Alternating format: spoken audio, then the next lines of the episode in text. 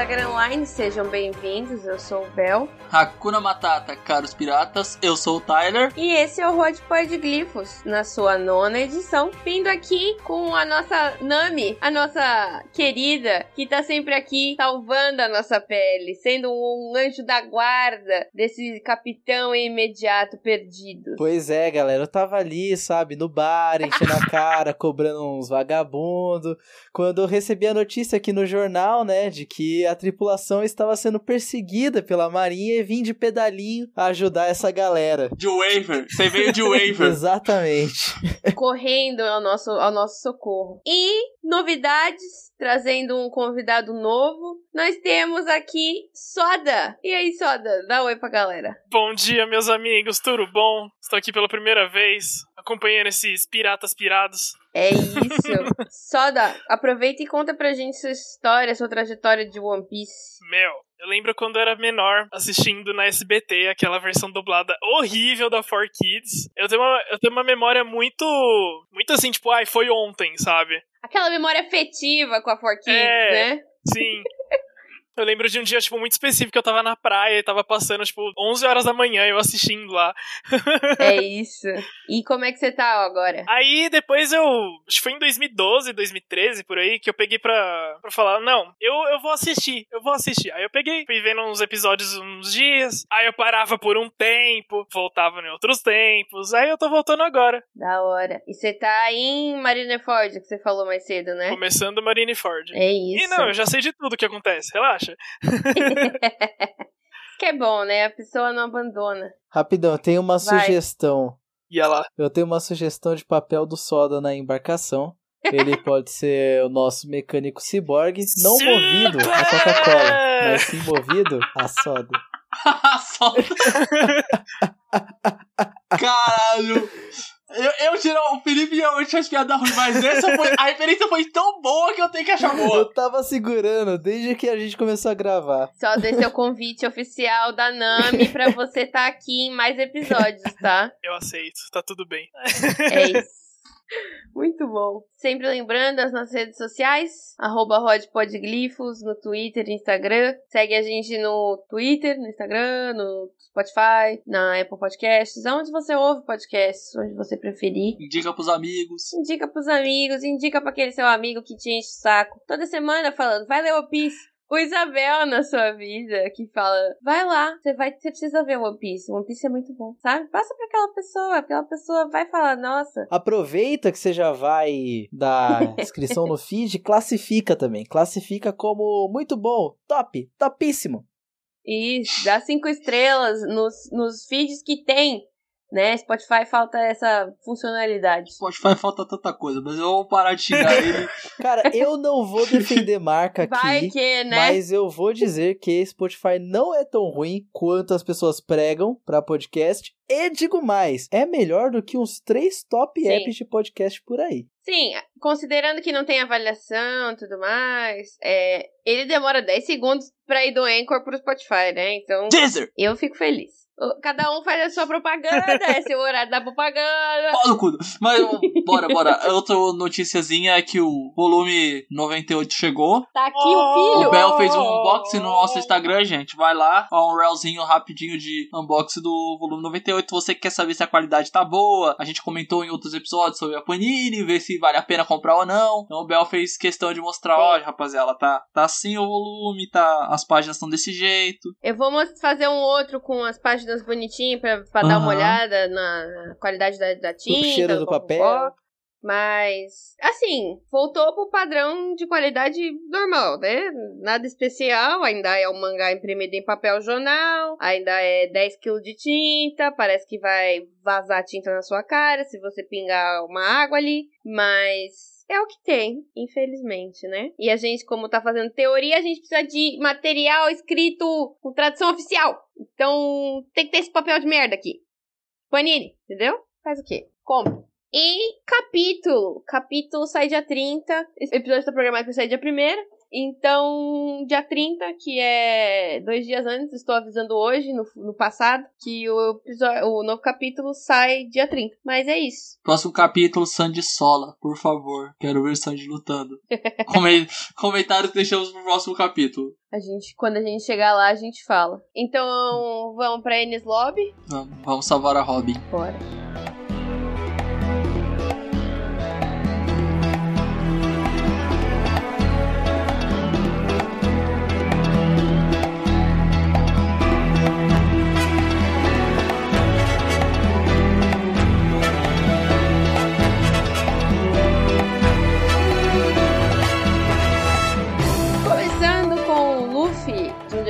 Parou no último episódio. O Luffy tá junto da Frank Family, a galera lá dentro do trem. E eles estão combinando de se aliar. E o Luffy fala: Eu quero bater no Rob Lute. Vocês deixam ele pra mim. O Sanji, o Soap e o Frank saem do trem, onde eles estão, né? Que é em outra situação. O Sanji liga pra Nami e eles conversam enquanto o Luffy, Zoro e a Frank Family lidam com a onda gigante da Água Laguna. E aí a gente tem um golpe conjunto, né? Que é aquela coisa fenomenal, né? Que é o Gomu Gomu no 300 Pound Eu Cannon. adoro o fato desse golpe, porque o golpe era pra chamar 336, né? Só que o Luffy é burro, ele não sabe contar. E daí ele fala, não, é muito grande. Aí o Zoro, tá bom, vamos só 300. É isso, entendeu? Muito Simplifica. Senão ele ia ter que falar Sanju Roku Pandohan, é muita coisa. San, Sanju já tá, já é melhor. Simplifica, vai rápido. É. Simplifica. Cara, não, mas ia ser uma cena muito boa, muito boa. O Luffy errando o nome. E aí o Zoro, não, é assim. aí eles, como, como não, Zoro? Aí, o- aí o Zoro, não, Luffy, é assim. ia ser muito bom. Eu, eu gostaria de ver. Seria. E aí o Luffy entra no trem com o resto da galera. E a Nami ainda tá no telefone. Ele fala com o Sanji. E fala, mano, Sanji, manda ver, entendeu? Vai, cai pra cima. Mete perna. Mete perna, soca, chuta. E vai salvar a Robin, né? Essa é a nossa prioridade. O Soap fala, foda-se. Eu não. Eu não sou mais do bando. Mas, Não é comigo esse BO, né? E aí ele fala, pensa, falou. O T-Bone aparece e ele fala da, da situação do resto dos trens. O marinheiro vê o Sanji e o Frank em cima do trem e vai delatar eles, mas eles são salvos por um grande homem. Taran, taran, taran, tarará. Soge King! o rei dos atiradores, Sor! Rei dos atiradores. Ele, o grande. Shimade. O Frank olha aquelas. O Frank olha aquilo e fala, uau! o que você está fazendo com essa máscara? Uau! Né? O Sanji olha aquilo e fala. O sopo de máscara. Eu adoro porque o Frank fica tipo, caralho, irmão. Onde você achou essa porra, tá ligado? De onde vê essa merda? O maluco é tonto. Aí o Sanji olha pra cara dele e fala, mano, essa é a solução que ele arranjou pra lutar com nós. É, se é isso que o psicológico dele precisa pra Cara, aceitar que ele tá isso. aqui. Exato. É isso, entendeu? Eu, eu não vou questionar, tá ligado? É muito bom. Eu amo isso porque, assim, da tripulação, quem percebe, né, que é só quem não é o Luffy e o Chopper. Quem não é tonto, quem não tem dois neurônios. Menor de idade não percebe, maior de idade percebe. É assim que você faz. Exato. Cara, isso é um negócio que eu tô apostando que o Oda vai fazer isso de zoeira. Que é, Bel, isso é uma teoria, mas não é uma teoria. O Yamato não vai perceber. Se o Sogeking voltar e o Yamato entrar por Brando, o Yamato não vai perceber. O Yamato vai ser tonto. E ele vai falar Sogeking, um não sei o que, que tem. Ele vai citar toda a biografia do Sogeking, que nem ele fez com o Frank, tá ligado? Uhum. Tipo, tá ligado? Ele não vai se ligar que é o porque ele, ele é o tipo de personagem que eu acho que é mais sério que o Luffy e o Chopper, mas ele é o tipo de personagem que tem a cabeça tonta também. É, ele, ele é tonto. Ele é... Ai, meu menino. Eu tô, tô aqui prevendo isso ocorrer. Chega de Yamato, senão a gente vai ficar falando de Yamato. A gente tem problema nesse podcast. que é o Yamato, a gente ama demais ele. Sogeking, Sanji e Frank sentam ali, combinam como é que eles vão resolver os BO. Eles criam uma armadilha, eles atraem uma, uma parte dos marinheiros para um canto do trem e desatam esses dois vagões, largando para trás o Tibone e seus soldados. Eles entram no próximo vagão, solam todo mundo. No próximo tem o Wanzi e o Sanji olha aquela coisa ali e fala: cozinheiro para cozinheiro, né? Briga de facas. Briga. Briga de. Masterchef. Cara, esse, esse cara, que assim, a única coisa do, do Wanzi que eu não posso nem dizer que salva, porque esse é o momento onde o Oda encarna, ó, eu, ser hipócrita, né? Elogiei Dave Backfight em podcast, um dois podcasts atrás, mas é o Oda encarnando o espírito Dave Backfight, foda-se, eu vou fazer personagem merda porque eu tenho estica, porque eu quero, eu quero fazer um cara que espirra macarrão pelo nariz. E ele doido, e eu doido, e é um gag muito merda. Mas ah, eu acho incrível, e eu até esqueci de me colocar no podcast, mas é a teoria de que o, o Sanji só criou o Diabo Jumbo porque ele vê o Anzi botando fogo no próprio pé. Sim. Cara, essa teoria Sim. eu parei, abriu minha cabeça e é possível, e é a única coisa que talvez faça esse personagem não ser a maior merda possível. Sim, porque o Diablo, o Diablo Jumbo, a gente vai falar mais, mais tarde, mas ele aparece aí, né? Ele surge nesse meio tempo, então alguma coisa inspirou o nosso menino a criar o chutão do fogo, né? E aí, o Sanji fica com o Wanzi, enquanto o Frank e o Sang King seguem por cima do trem. Aí eles mostram um diagrama pra gente ter uma ideia do que, que vai acontecer, né? O Sanji vai ficar no quarto vagão com o Wanzi. No, no terceiro vagão vai ter o Nero. O Frank é parado ali e fica com o Nero, enquanto o Sang King vai ali com, a, com as ventosas de polvo dele, esqueci o nome agora bonito disso, mas as ventosinhas de polvo dele, que ele usa pra se esgueirar pela lateral do trem. E ele para na janela da Robin, bate um papo ali com ela, fala: E aí, Robin? Eu sou o Soul King. E ela fala. ela, dá, ela dá uma olhada e ela fala: Ai, meu filho, tá bom. Cara, o melhor é, o melhor é a Robin perguntando, fala, Nara Hanakan, Aham. Cadê o Luffy e seus amigos? Você veio salvar a gente? Ele, não, não, eu não sou do bando do Luffy, mas eu vou ajudá-los. tipo, ele sério, tá ligado? Não, relaxa aí. É, calma lá, você tá me confundindo com outra pessoa, com o Sokun. Eu tava só passando aqui, vi uma treta, falei, hum, vou entrar. Cara, é genial. Isso é um bagulho que eu tenho que comentar. Eu acho incrível como o Oda, ele dita. O Song King é um ritmo de comédia muito bom. E isso é um negócio que a Carol falou. Isso que é algo que eu vi em outro canal de, de youtuber esses dias. Carol já tá aí? Não, ela não tá. Mas ela tava antes. Ela, ela, eu acho que ela, ela chegou nessa parte. Sim, ela, na, ela não, na verdade, ela viu quando eu estava revendendo esse lobby. Entendi. Que é One Piece parece só um bando de comédia que o Oda amarra umas lutas no meio. Sim. É o inverso de qualquer anime de luta. Que é as lutas e umas comédias no meio. One Piece não, é só. É umas comédias muito longas. É o Oda bisando, fazendo gag, loucura. Sim. Você ri. E daí ele decide, não, vou botar uma luta. Eu acho que alguém tem que. Alguém quer ver Eu porrada. tava vendo alguém falar al- algum review de Genius Lobby e a pessoa fala assim que na época as pessoas reclamavam muito da comédia. E a gente tá acompanhando o ano, acabou de passar esse último capítulo que era pura comédia. Era pura cascação de, de sarro de alguém. Mano, imagina você acompanhar semanal sem comédia. Só lutinha de One Piece, você tá louco. Pelo amor de Deus, ainda bem que existe comédia nesse mangá. Senão ia ser Fica muito. muito carregado. É! E, cara, os melhores momentos do One Piece são os momentos que você pode dar risada e os momentos que você pode chorar. As lutas, elas estão Sim. ali pra, sabe, levar o anime pra onde tem que levar. Tanto que nem toda luta é boa. Sim. Nem toda luta é boa, sabe? Pra vender mangá. Porque é o Shonen. Exato. Tem que classificar como shonen, então tem que ter uma luta. Exatamente. Assim, as lutas que são boas são bem pontuais. Aí, Felipe, você tá entrando. Você tá entrando. Você tá falando do arco das melhores lutas, hein?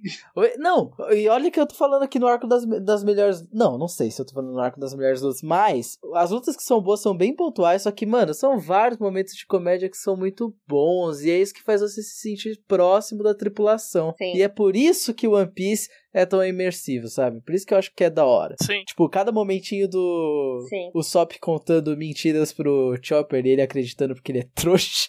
é muito bom. Uhum. Mas vamos seguir em frente. E aí, o, o Sop se esconde dentro do casaco da Robin, porque eles começam a gritar um com o outro ali. A Robin pede toda a calma, né, da situação. E tem um guarda no vagão, então ele se esconde dentro do casaco. É uma situação bizarra, porque a cabeça da Robin vira um triângulo, tá ligado? E, e o guarda, ela, não, não. E, e os bracinhos do Sop no, na manga. E ele, não, não, não, não, não, não, não, não. Eu acho bom esse, esse momento, porque a Robin é um personagem que a gente não vê muita comédia. Mesmo que ela tenha muitos momentos felizes. Não, a comédia da Robin é muito específica e ácida. Exato, é uns, é uns momentos muito específicos. Ela fazendo uns comentários, tipo, muito específicos. Ela enfrentando os caras na Ilha dos Tritões e os caras falam, ó, oh, por que você salvou a gente? Aí ela falou, porque eu não nego pedidos de homens bonitos, agradeço ao chefe Jimby. Uhum. Você dá um sorrisinho nessa hora, assim, você fica muito feliz. Mas esse é um momento tosco. Quando ela começa a pensar nas pessoas morrendo, tá ligado? Ela começa a imaginar cenas gore. Nossa, é muito é. bom, é muito cara. Bom. É muito bom. E aí, enquanto isso, os chapéus de palha encontram os vagões que foram deixados para trás. Eles estão no meio do caminho, né? No meio do trilho. Aí o Luffy fala: pode cortar, tá atrapalhando. E aí o Zoro sola. O Zoro sola o trem, sola o T-Bone, sola tudo que tá no caminho dele, né? Ele simplesmente sai atropelando e fala: Nós não temos tempo a perder. Eu acho interessante porque o Oda ele gosta de mostrar escala de poder. E ele faz muito engraçado. Esse arco de escaminha deles até Ness Lobby é mostrando a escala de poder dos, dos chapéus de palha, do que eles vão enfrentar. E que o Luffy e o Zoro progrediram muito desde o início do anime até esse obra. Porque, por exemplo, o Zoro não poderia enfrentar talvez o Tibone do jeito que ele estava em East Blue, um capitão da marinha, com um nome renomado. Mas aqui, depois de tudo que eles passaram, o Tibone é só um cara. É só um. É só um bagulho no meio do. uma pedra no meio do caminho. Sim, tá ligado? Sim. Passando ali, segue a luta do Frank e do Sanji, até que eles chutam todo mundo pra dentro do vagão da CP9. A CP9 já tá ali meio. Ah, a gente já sabe que tá dando merda, mas a gente ainda é mais forte, então a gente tá confiante. A Robin entra no vagão com o Sogeking, Sogeking meio arrastado, escondido atrás dela. Pede pra todo mundo ir embora pela milonésima vez. Mas o Sogeking tem um plano. Sogeking é um homem esperto, ele tá atento à situação. Ele pega a Robin, faz uma cortina de fumaça e aí ele dá uma piscadela assim pro Frank, o Frank entende, né? E aí o Frank desata o vagão e eles pulam para dentro desse vagão e se separam da CP9, que tá com o vagão da frente do trem indo pra frente, né? E eles ficam largados no meio do caminho. Só que adianta nada, por quê? Porque o Blueno simplesmente aparece com a do Ordonomi, pega a Robin e o Frank de volta, bate todo mundo nisso, né? E aí o Sogeking fala pra Robin, ele olha nos olhos da Robin e fala: confie no Luffy. Esse é aquele momento, Mugiwara, confie no Luffy. Esse é, esse é aquele momento bonito onde o cara deixou a tripulação, mas ele sabe 100% que o capitão faz Sim. o que tem que ser feito.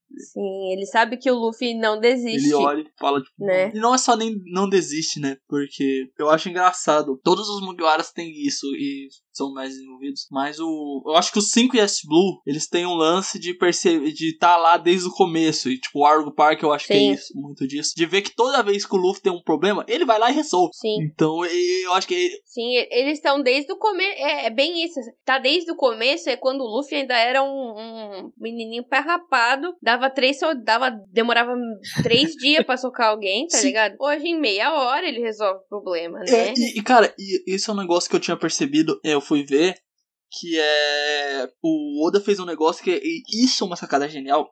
Que é com aquela fase clássica, que é o que aconteceu em Nanami agora em um ano, que ela falando o Luffy vai se tornar o rei dos piratas. E a frase é muito Sim. comum. Mas até agora, só a Nami, o, o Zoro e o Sanji disseram isso para outras pessoas claramente. E o Usopp também. É, então, o Usopp também falou. No Usopp, tipo, tá ligado? É só eles quatro. O, o resto, tipo, falou depois. Eles não falam claramente pra uma pessoa, eles mencionam. Tipo, eu, não, eu acredito que o Luffy vai se tornar o respirado. Ele não olha na cara do inimigo e falou, não, o vai se tornar. Mas o Jimbe. O Jimbe, o Chopper falou agora em um ano. Então, é isso que eu tô querendo dizer. Ele faz os cinco Yastipus falarem primeiro, para depois o resto da tripulação falar. Por exemplo, o, o, É, a Nami fala, fala antes dessa vez em Wano, é... né? Não é a primeira vez que ela Não, fala. Não, é a primeira vez que ela fala. Essa é uma bem emocionante. E o Jinbe é engraçado porque o Jinbe ele fala: Eu acredito que o Luffy se tornará o rei dos piratas. Mas ele não fala, por exemplo, no que esses outros personagens falam, não é um momento de desespero. E ele não é que. Ele nem fala o rei dos piratas. Ele é o homem que vai mudar, vai trazer a nova. A nova era. A nova era pra esse mundo. E é engraçado porque nenhum, nenhum deles, fora os, os quatro e as Blues, falam em momentos de desespero. Sim. Nenhum deles fala em momentos. Os quatro falam em momentos de desespero. O, o Zoro fala quando ele tá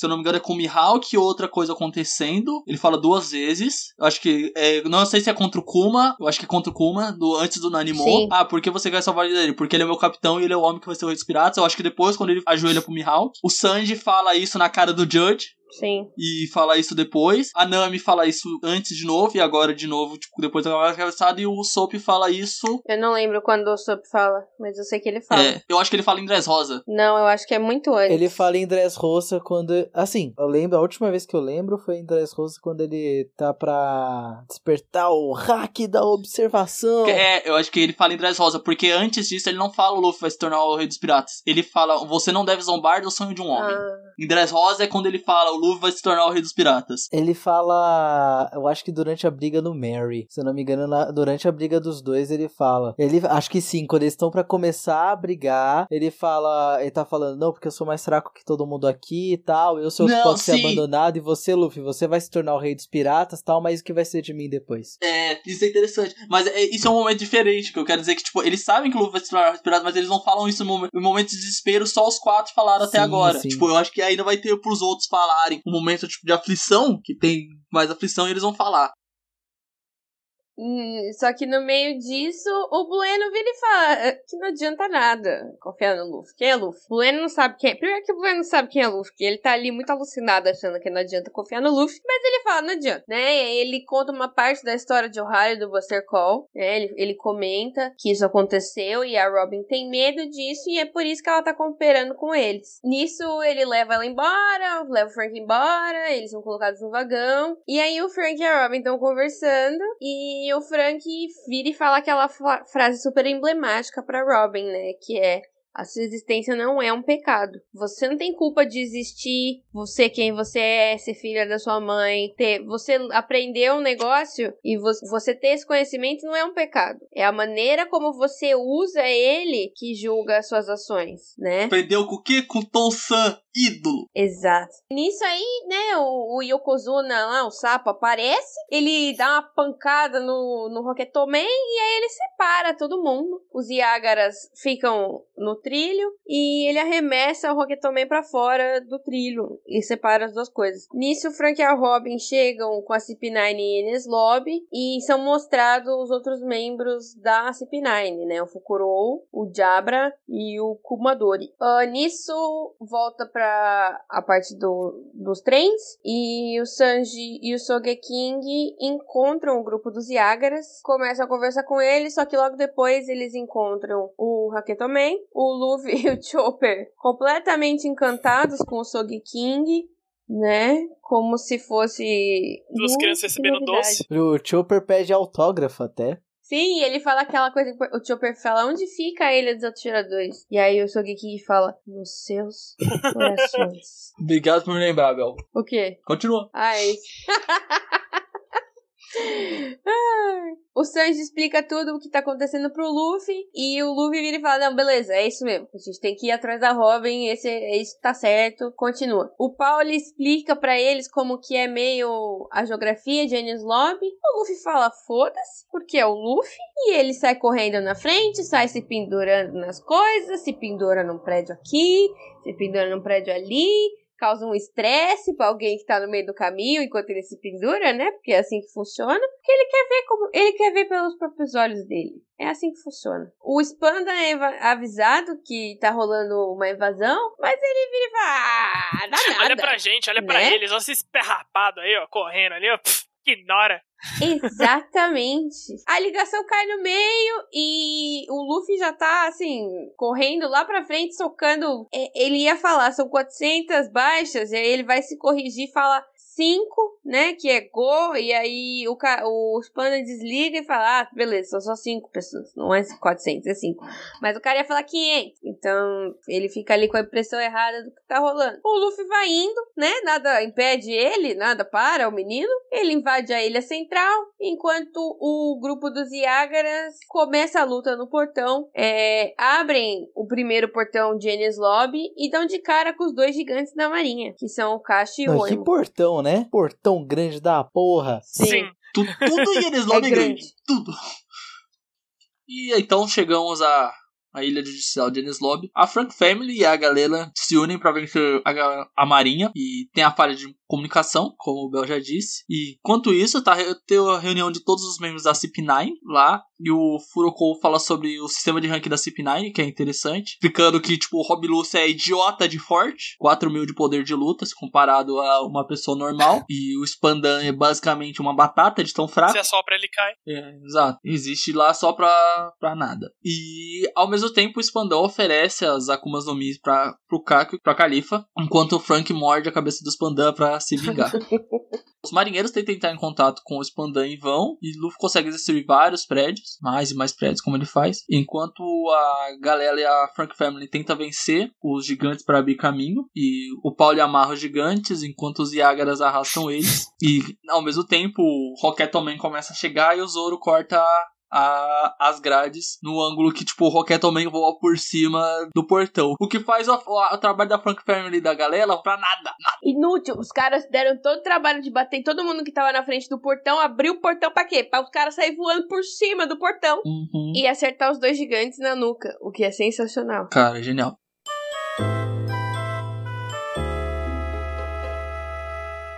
Os Mugiwara saem do trem e Nami usa seus novos poderes do Climatático. A galera sobe no Yagara e tem os cachorros tentando atacar, mas o Pauli fica lá pra segurar. Enquanto isso, o Spandau faz um discurso sobre o encontro com a Robin e o Water Seven, que isso fa- facilitou tipo, o fato de pegar tipo, tanto o Frank quanto ela. Ele fala que vai prender o Chapéu de Palha e vai derrotar esses. O Spandau fala sobre as forças Cip9 e como tem certeza que eles vão ganhar. O Luffy sobe no topo do prédio de Ines Lobby e o Blue aparece pra avisar e falar: Ô irmão, você não vai tomar o governo aqui não. Tipo, você tá ligado que aquilo ali, ó, aquela bandeira lá, aquela bandeira lá representa 150 nação. Você vai estar tá arranjando guerra com o mundo. E o Luffy olha, mas que se foda. Quem se importa com o governo e o mundo? Tô nem aí pra isso. Eu vim aqui a pegar a Robin. É isso. Que, que, quem governo? Quem governo o quê? Não, não ligo. governo é escambau. Eu já sou criminoso. Uhum. Qual a diferença? Se eu sou criminoso, eu posso cometer mais crime? Uhum. Enquanto isso, o resto do chapéu de palha tá no caminho e um dos Yagaras toma um tiro e cai. Essa cena é bem bonitinha porque eu gosto. Porque é de novo o que eu já comentei: o Oda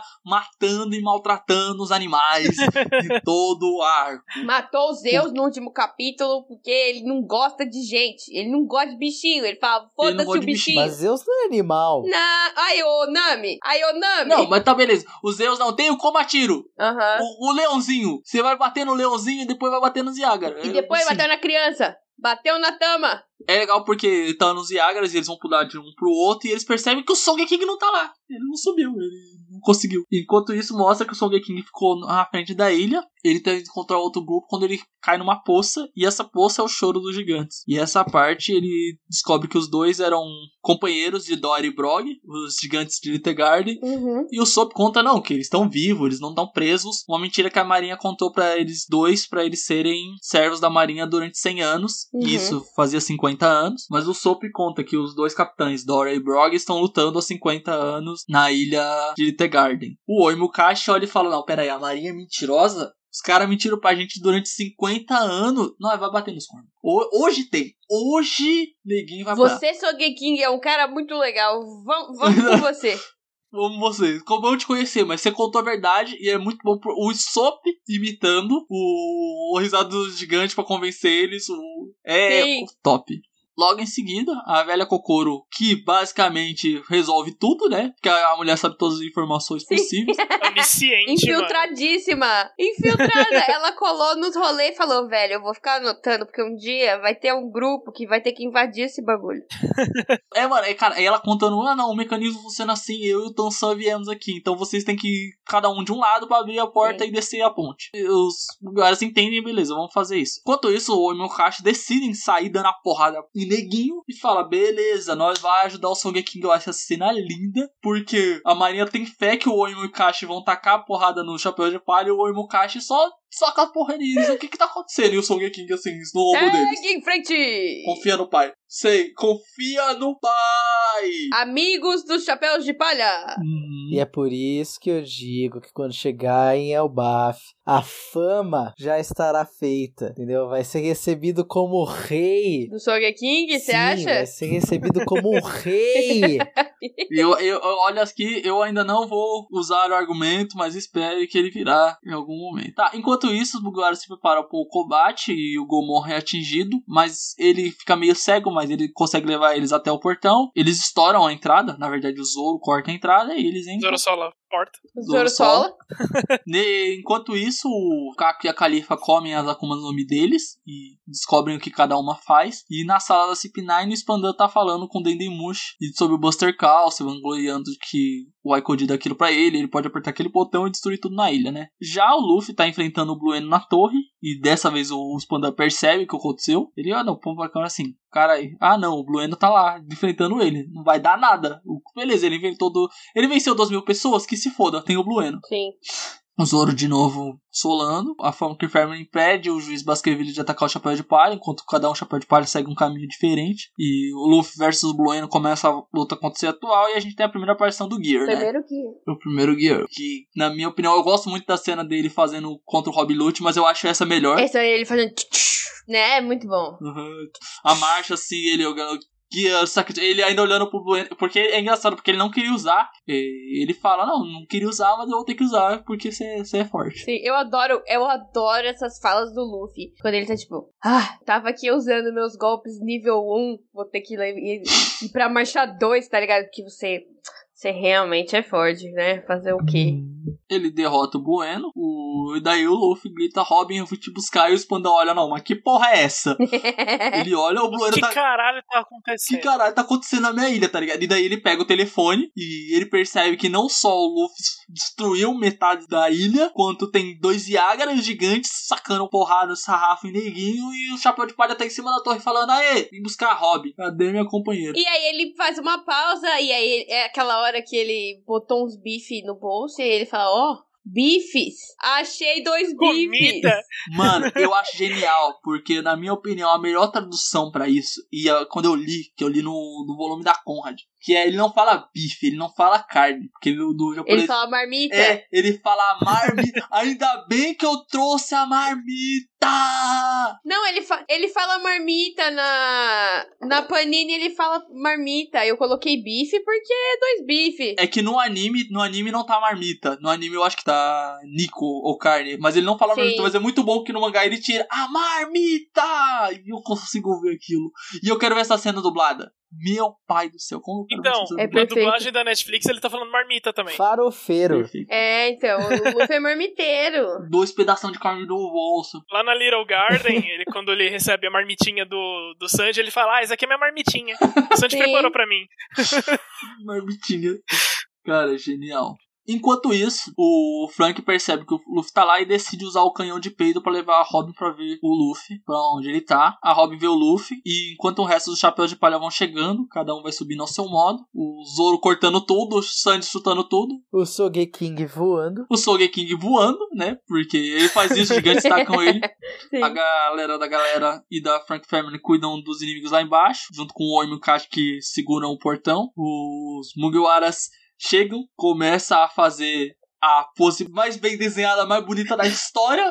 Sim. Todo mundo assim, vem, vie- viemos aqui tacar a porrada, hoje é dia. E do outro lado a CP9 chega completa também e fala, hoje é dia. Olha, Sextou. o One Piece tem ótimas páginas duplas. Já falei isso aqui antes, mas eu acho que até hoje essa é Mas a melhor essa aqui- página dupla que o Oda já fez, cara. Eu concordo. Assim, Eu concordo, eu concordo, eu concordo. Olha, eu vou contestar Porque tem, tem a de Wano. com o volume 98 Tem a de Wano que é que tão acabou boa de quanto. chegar, entendeu? E aí eu tava assim, nossa, eu não Cadê? lembrava que era Amanda, nesse Amanda volume, aí. essa página dupla, velho. É que assim, ó, eu vou, eu vou fazer o comparativo aqui, ó, pra você nerdola, ser nerdola safado. A cena de Luffy e a galera em Enes Lobby é o Vingadores 1. A primeira- Quando o Vingadores 1 se junta e fala, nós vai matar Alien. A cena em Wano é o Vingadores Ultimato quando É. o Capitão olha e fala Assemble. Porque o Luffy Sim. olhando e falando, nós vai comer o cu do Kaido é bom demais, cara. Sim. É lindo assim. Nossa, pelo Mas a amor de cena Deus. deles olhando pra Robin falando, nós vai comer o cu da governo, Aqui. é tão bom quanto. Exatamente. Mas assim, eu quero só aproveitar para fazer um adendo é, rapidinho, que essa página, ela é tão épica que ela deve ser não só a página, mas o arco inteiro deve ser lido, se você estiver lendo aí, ouvindo a trilha sonora de Ines Lobby. Tem um vídeo de 30 minutos de trilha sonora de Ines Lobby no YouTube. Coloque e vai, Sim. porque, cara, é uma trilha fantástica. Pra mim, assim, pra mim, é a melhor até agora por causa do senso de urgência que ela traz consigo. Porque tem aquela parada, a gente precisa salvar a Robin, Buster Call, não sei o que, tudo acontecendo ao mesmo tempo, trem. É perfeita, é perfeita. Não estou falando que a trilha de Wano não é boa, muito pelo contrário, mas essa de Ines Lobby me, me fez ler são 80 É que, assim- capítulos num dia. Entendeu? Sim. Nossa, eu rushei também pra ver Ines Lobby, mano. Eu rushei. Cara, a Ines Lobby é boa em si só, mas eu acho que assim, a de Wano tem muita Sim, personalidade, sim. sabe? A de Wano tem, um- tem um flavor. E eu, mas eu gosto muito da de eh, Ines Lobby porque tem a trilha sonora do Frank completa. Porque no, em Walter Seven eles só colocam um textinho. Mas a trilha sonora do Frank, na minha opinião, é uma das. É, é- eu não digo se é a melhor, mas eu acho que é uma das melhores trilhas sonoras de próprio personagem. Porque ela é muito um rockzinho e ao mesmo tempo Sim. música de Sim. batalha. E ela é, ela é muito confortável de ouvir. E o Dodon desse, desse aqui é estendido, né? Tem um O a mais, o Dodon. É o Netflix, É né? Sim, Netflix roubou do Oda. E no finalzinho, antes da gente pular pro flashback da Robin, ele, o Luffy fala: Não, vim aqui te pegar. A Robin fala: Não, eu não quero ser salvo. Aí o Luffy tá cala sua boca. se você quer morrer, você vai morrer do nosso lado. Vem pro barco e depois você decide se você quer morrer ou não. Seja sincera. É isso.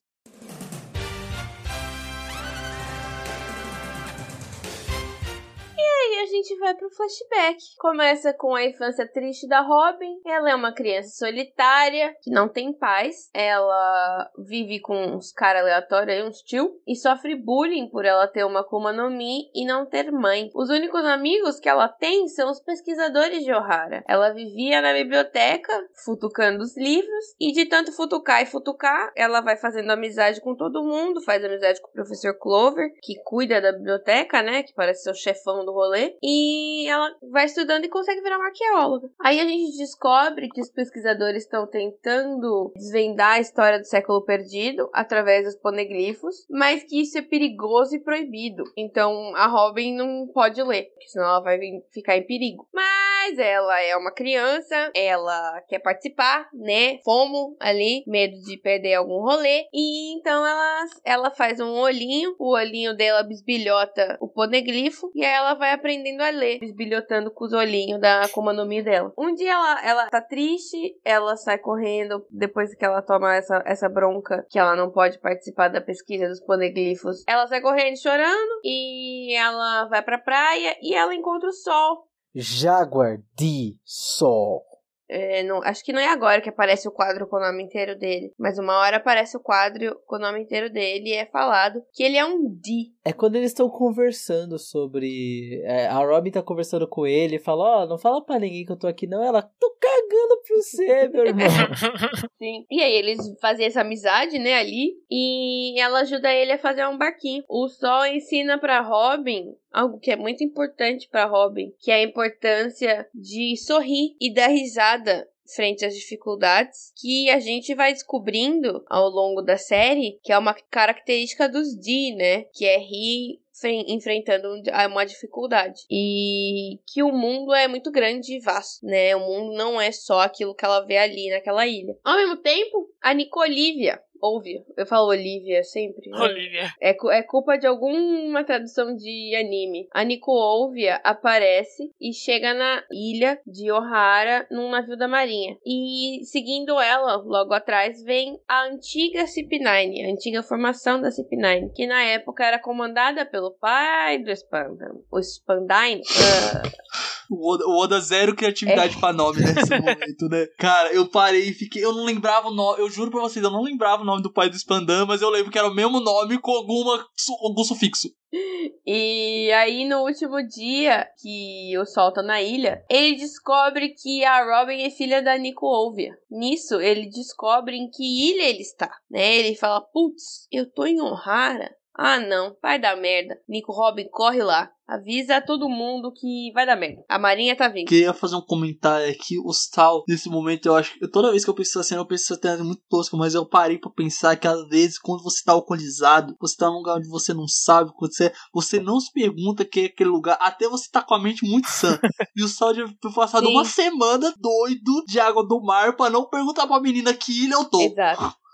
Bem provável. Nisso, a, a Nicole tá chegando na biblioteca. E aí ela encontra os pesquisadores e conta tudo. Fala que eles querem censurar e destruir a ilha, destruir os livros, destruir tudo. E eles falam: não, a gente não vai fugir, a gente vai ficar aqui, a gente vai proteger a biblioteca. Então a Nicole fala: beleza, vou pegar um, uma espingarda aqui e vou sair o sarrafo nesses malucos. Pega, tenta matar o Spandine, né? Enquanto a Robin tá correndo na direção oposta, elas se cruzam no meio do caminho, ninguém se conhece, então foda-se, segue em frente, cada uma pro seu canto. Nossa, eu chorei tanto nessa parte. Nossa. Que que é? Essa cena, essa cena é fodida.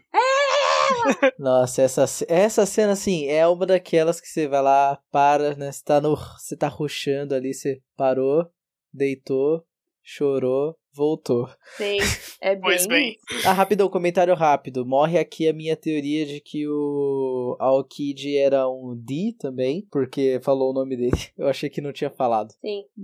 E a Nicole ali é pega pelos subordinados do Spandine. Na biblioteca, os outros subordinados da Sephiroth estão derrubando tudo e prendem a galera. E a Robin, que chegou ali, vai junto, né? Ela vai junto com os... Ninguém prende a Robin, ela só acompanha. Os caras veem uma criança no meio da situação e falam: Deixa a criança, a criança vai junto. Vou te dizer que esse é o mesmo procedimento da polícia do Rio de Janeiro. Ela bate, soca, Pelo amor de fode Deus. o criminoso, mas a criança do lado ela não vai fazer nada. Só depois que ela perceber que a criança também é criminosa, ela vai decidir se jogar a bala nela. É assim, eu te juro. Olha, existem casos que contestam isso que criança já morreu. É. Não, é isso que eu tô dizendo, Felipe. É isso que eu tô dizendo. A polícia, se ela prender a criança, ela tá Ah, na merda. Tá, entendi. Porque você não pode prender criança, mas você pode dar tiro Ah, nela. entendi. Meu Deus. E nesse momento, gente, eu não tô fazendo piada, eu tô falando sério. O riso é de nervoso. É, é, é. Fica a crítica social foda. Porra. Spandine lê as acusações contra todo mundo, contra Ova e os pesquisadores, né? Porque eles ficaram lendo coisa que não devem, fofocas. A Marinha encontra a sala secreta onde tá o poneglifo e vários outros transcritos de poneglifos, né? Coisas sobre, tem relação com a história dos poneglifos. E isso pro Spandine é suficiente. Bota todo mundo pra morrer. A Robin fica... "Ah, oi? E o Spandine vira e fala... Eles querem reviver uma arma da antiguidade pra matar o mundo inteiro. O Clover vira e fala... Não, não, não. Não é isso, não. Mas primeiro eu quero falar com os Gorosei. Quero falar com os Gorosei porque eu tenho uma hipótese. A gente criou uma hipótese sobre o que é o século branco e a gente quer falar com os Gorosei só pra ter uma ideia da situação. O Sol tá lá de longe correndo e indo em direção a Robin, pedindo pra todo mundo da ilha fugir. E o Clover explica a teoria dele, que os poneglifos teriam sido deixados por pessoas que possuíam inimigos ameaçadores, que fizeram de tudo pra apagar a história dessas pessoas, depois de vencê-las e exterminá-las, tornando-se prevalecentes na história e prevalecentes em poder, né? Eles exterminaram essa população, essa, esse reino e se tornaram o governo vigente que tem poder no mundo todo. E a conclusão deles é que o governo mundial é uma ameaça e que os escritos indicam a existência de um reino grande e imponente que se teria se oposto ao governo mundial e por isso ele foi destruído. E sabendo da sua iminente destruição, eles escreveram os poneglifos para deixar guardada a história do seu reino e a importância do que eles acreditavam. O Clover diz que não desvenda qual é a natureza dessa ameaça que eles que esse reino traz, mas que ele sabe o nome desse reino. E aí ele vai, vai lá, e aí o Gorosei número X fala, mata. E aí mata. E o Hara tá sabendo demais. Manda aí um Buster Call. E aí o Spandine clica o botãozinho do Dendemush dourado dele. Os Dendemush prateado, que são subordinados, apitam em vários navios. E aí é hora de tacar bomba na ilha. Taca a bomba na ilha, sai batendo em todo mundo. Tacam fogo na árvore do saber, que é onde fica a biblioteca. A Robin, ela tá ali naquela situação. O Clover toma um tiro. E aí tem essa mulher de cabelo branco, que é a cara dela, e tem a voz dela quando ela crescer. E ela fica, meu Deus, o que que tá acontecendo?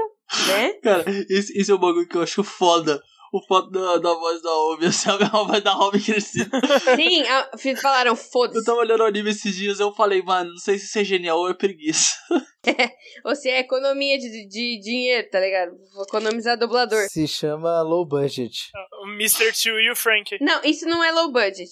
Isso é caracterização do personagem. Porque o Oda é muito fã, ele é muito amigo pessoal do dublador do Frank. Uhum. E quando ele criou o Bon Clay, ele falou: não, beleza, é seu esse papel. E aí, quando chegou o Frank, ele falou: putz, mas então, esse papel também é seu.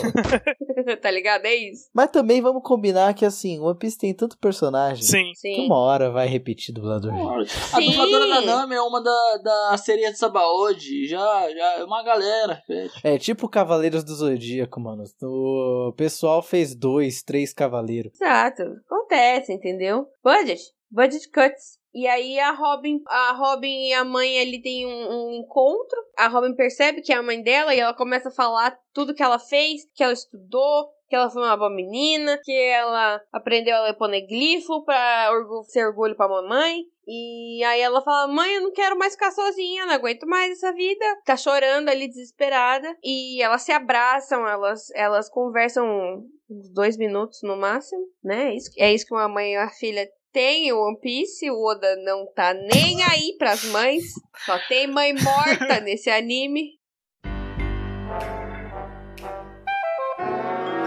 Aí o Sol aparece e a Nicole vai falar: só leva minha filha. Leva ela embora. E aí a mãe da Robin fala uma coisa super importante. Mesmo que O'Hara desapareça, nós não vamos desistir de proteger o futuro em que vocês viverão. Né? Vocês, a geração da Robin, gerações futuras a partir da, da geração da Robin. E aí é mostrada a história do Sol e da Nicole. Ele era um marinheiro, ele fazia parte da marinha. E ela, quando ela é capturada, ele tá por lá. E eles trocam uma ideia ele fala, putz, não, eu tô, no, eu tô no bonde errado, velho. E aí ele ajuda ela a fugir e se rebela da marinha. E é assim que ele vai parar é, em Ohara, né? Ele é um náufrago. E aí o Sol protege a Robin. Sakazuki tá num, bar, num dos barquinhos que seca a ilha. Ele manda atirar nas pessoas, porque ele é um filho da puta. E quem defende o Akainu com farda. vai embora junto com ele, por favor.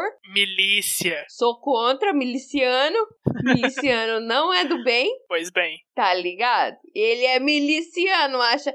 Ele acha que a justiça vem por bem ou por mal. Não gosta. O Aokiji também tá nos barquinhos, mas aí ele já tá na ilha. Ele tá na cola da Robin e do Sol, congela o Sol, só que ele fala que ele não vai fazer igual o Sakazuki, ele tem coração, ele tem alma. E aí o Sol vira e fala, Robin, vai embora. Esse, ele fala, esse mar é muito grande, muito vasto, mas eu tenho certeza que em algum momento vão surgir companheiros que vão fazer de tudo para te proteger. Você é uma joia, minha menina. É isso que ele fala, você é uma você é uma Twinkle Twinkle Little Star, tá ligado?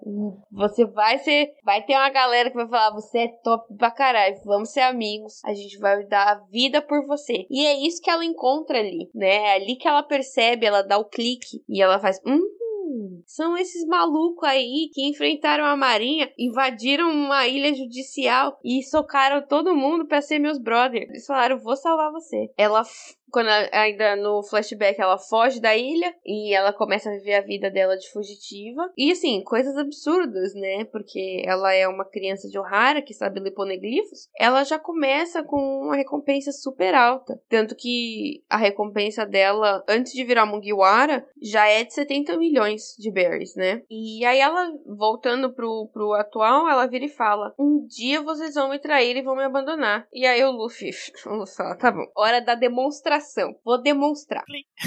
E aí eu não tô nem aí pra tradução da Panini, porque a tradução da Panini tá errada, porque isso é a legenda da, da Crunchyroll. A legenda da Crunchyroll fala assim, Sogeking. E a Sogeking fala, oi. E aí o Luffy fala, senta o dedo na bandeira. Senta o dedo na bandeira. Mas tem um, um quadro que é muito mais importante, que é o... Qual que é o nome do vilão, mano? Eu odeio tanto ele que eu sempre esqueço. Spandan. O Spandan tá apontando o dedo pra bandeira falando Essa Sim. bandeira significa não sei o que, nunca será Sim, vermelha. Sim, os 150 nação, vocês vão tudo tomar no cu. Jamais será vermelha a bandeira. tarará, tarará.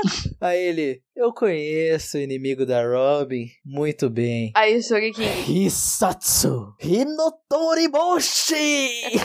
Fireball Star! Song King senta os dedos na bandeira, bandeira do governo mundial vai tomar no cu, e aí a Robin olha e percebe de novo aquele piquezinho do sol falando: ah, caramba, essas pessoas vão me proteger, etc e tal, e ela tem consciência. E ela lembra da cena do Sop falando: confia no Luffy, confia no pai que vai. A Robin então decide falar muito lindamente a frase: eu quero viver. Luffy fala: Robin, diga pra nós. Aí a Robin grita: eu quero viver, me leve pro mar com vocês. Nesse momento, o Frank também leva em consideração que, tipo, ah, beleza, se ela vai apostar neles, eu vou apostar também. E decide queimar os planos da Pluton na fuça do Spandan, falando: ó, isso aqui era pra caso uma das outras armas ancestrais fossem ativadas. Ela é, ela é um contraplano. É isso interessante, que ele percebe que era um contraplano contra outra coisa. Então, já que você, eu confio que eles vão salvar ela e isso não vai pra mão de vocês, eu vou destruir essa merda, até a fogo. Nesse exato momento, o Rock também vem voando por aí, porque a senhorita Kokoro tinha ouvido tudo, né? Porque a mulher é bem informada, espiando o governo. Nossa, ela ia ficar muito feliz de ver você chamar ela de senhorita. Incrível. Ia mesmo. Ela é quase a viúva negra de One Piece, sabe de todas as informações, se infiltra em todo lugar.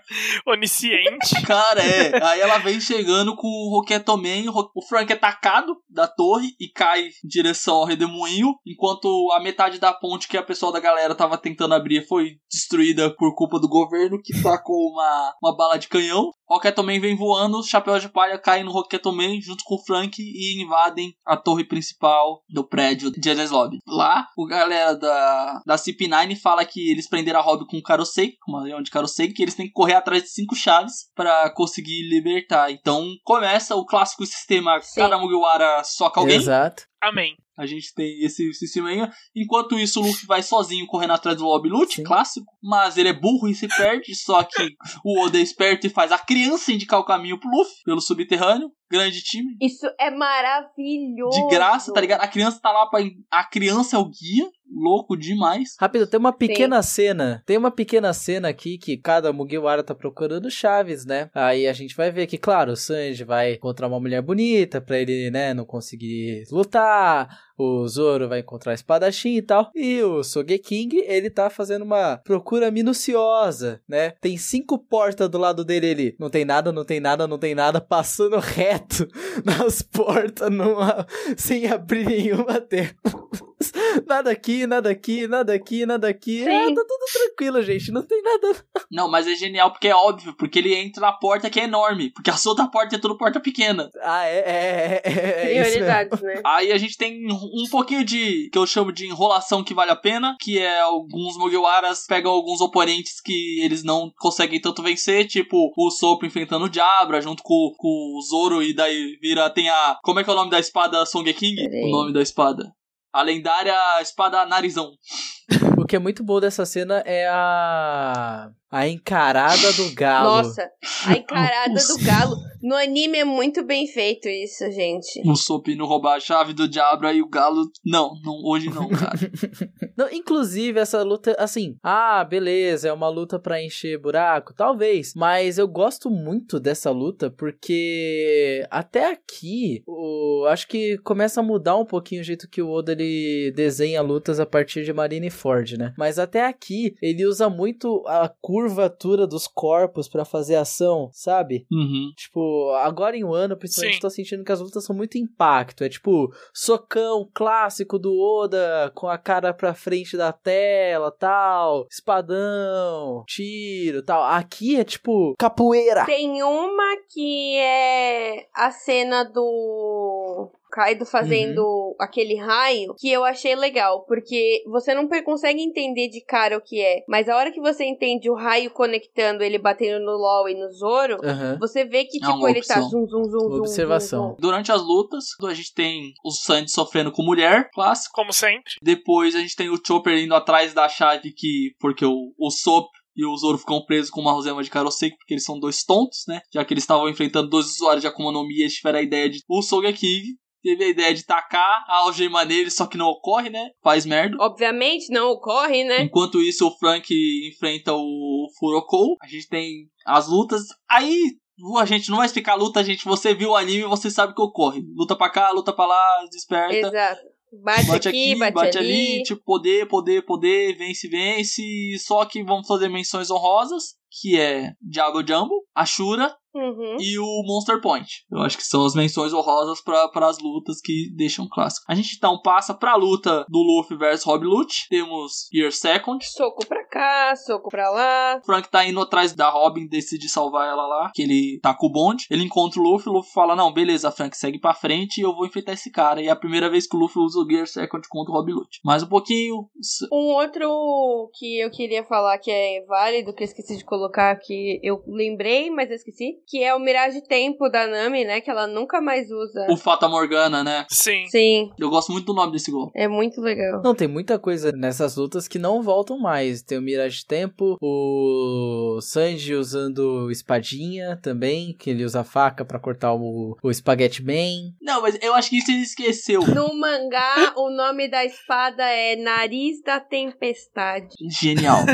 Continuando, Frank corre, Luffy deixa o Frank passar, ele vai. O Spanda tá quase levando a Robin para pros portões da justiça, aqueles portões imensos. E de novo, Song King salva o dia. Uhum. Nossa, mano. Bacana essa cena aí, os caras não entendem nada. E caralho, quem tá atirando na gente? O Song King no topo da torre lá. Tipo, Song King, Oshimate. A Robin vê, ela tá chorando. Ao mesmo tempo que o Frank chega e consegue salvar a Robin, impedindo que ela leve tiros, e daí eles começam a enfrentar a- as pessoas na ponte, e o objetivo deles é pegar o, o navio que ia levar a Robin embora pra fugir da ilha. Nesse momento, a galera do Buster Call chega, o que torna toda a situação pior ainda. A gente tem então a luta do Luffy versus Rob Lute, porrada, porrada, porrada, Gear Tride, mais porrada, porrada, porrada, sofrimento, chapéu de palha correndo, Luffy quase morto, e então o Sop se revela perante Song King, tira a máscara e grita, Luffy, toma coragem, acaba com esse merda, pra gente ir embora pra casa junto, a gente ser feliz, porque nós precisa.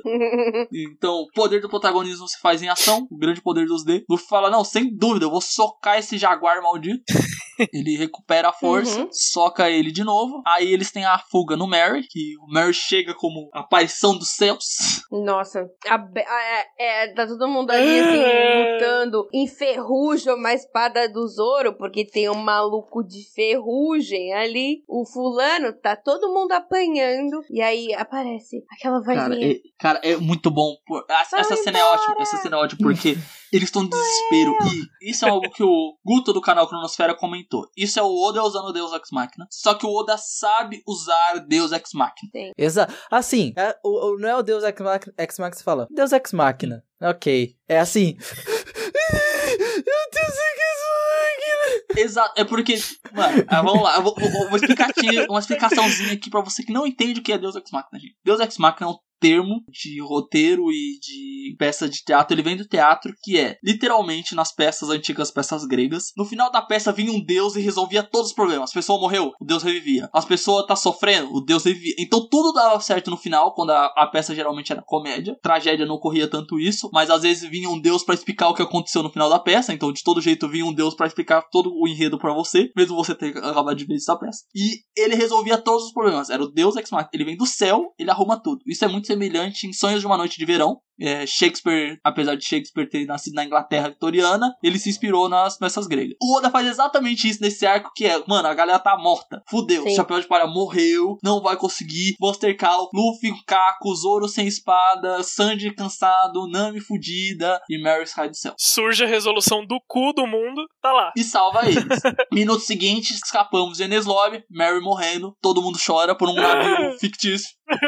Todo mundo chora. Se você não chorou, você não tem alma. Não, esse momento, eu tava numa, numa seguida, assim, de ler capítulo atrás de capítulo e, sabe, parecia que... pa- parecia droga, parecia droga mesmo. Você tava lá, meu Deus, não para esse arco aqui, só cresce, só cresce, só cresce. Apareceu Mary, eu parei, chorei de soluçar.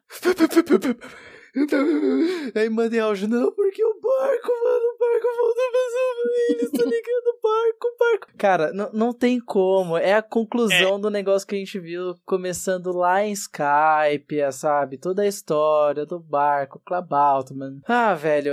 Ah, é Deus Ex Machina? É Deus Ex Machina. Mas eh, se eu chorei que nem, que nem um bebezinho, tá tudo bem. Sim. É um deus. É, eu não, não vamos xingar o autor aqui, agora vamos xingar o autor depois, depois eu comento de novo sobre isso. Então a gente tem essa resolução linda. Mary morrendo, chapéu de palha chorando. A gente passa então pro aquele tempinho, ah, depois deu tudo certo. O novo navio do chapéu de palha é feito pelo Frank. Maravilhoso. E o Luffy decide, não, Frank, você vai com nós na tripulação. O Frank, não vou não. Aí o Luffy, vai, tirei sua cueca, então tu vai. Tiram pra ele, né? Uhum. Tiram pra ele e aí o, o- a Frank Family fala, vou tirar a cueca do Frank. E aí eles falam, pega, pega. Sai socando ca- cueca pela cidade inteira, o Frank balançando o saco e o pau pela cidade inteira.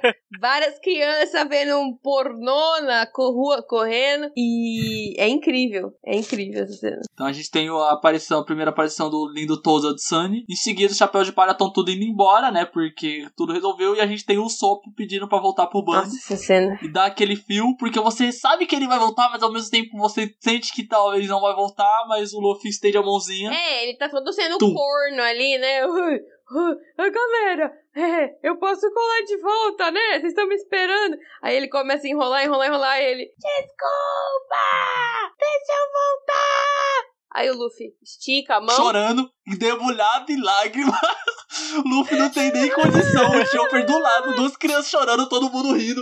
E eles, ah, voltou. E aí ele, a hora que ele puxa a mão e o Usopp cai no colo dele, é, é muito fofo. Eles dois chorando abraçados, ai. E acabou, finalizou o arco e seguimos para Ilha do Terror na próximo continuação de One Piece.